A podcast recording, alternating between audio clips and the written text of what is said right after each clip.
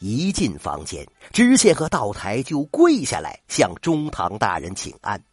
张鹏和请他们起来坐下，但屋子里只有一把椅子。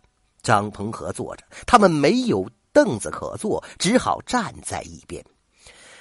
道台躬身说：“呃，卑职赴任路过此地，不知中堂大人在此，没有前来请安，望老大人恕罪。”知县也诚惶诚恐的禀告：“呃，卑职忙于迎接道台大人，不知中堂大人驾临，未曾迎接。呃，今天剑仆又殴打了老大人的老仆，死罪死罪！卑职回去定当呃重责肇事之人。”张鹏和简要的问明了两人的履历，然后向道台问道：“老兄，这次赴任随行带了多少人呢？”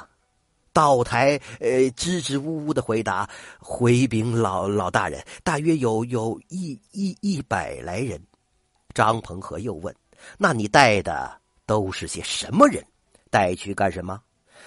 道台吞吞吐吐的说：“哎，都都都是卑职的表亲，哎，堂呃堂兄弟侄子，是卑职带去衙门里当差的。哎，原来本不想带这么多人去的，但是亲情难却，只好都带了去。呃，也算是为朝廷效力，请老大人明鉴。”张鹏和沉思了一会儿，缓缓的说：“你要去的那个地方很贫苦，你带那么多人去上任。”到哪儿去弄钱呢？那里的老百姓哪儿来的那么多银子供养你们呢？老夫劝你回去，另找一个富庶的地方发财，你就不要去赴任了。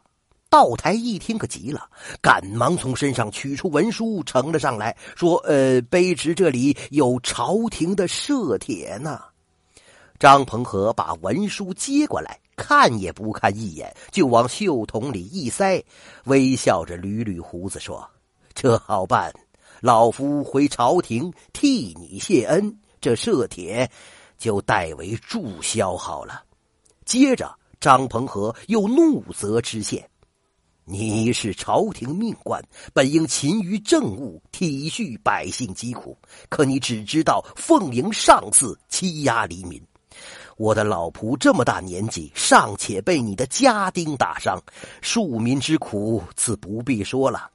休怪老夫无情，如今没有别的话可说，你快快回去等候革职吧。道台和知县灰溜溜的退了出去，老百姓听说了这件事儿，无不拍手称快。这真是大学士遇道台。老仆受辱惹祸灾，大红灯笼高高挂，严惩狗官人称快。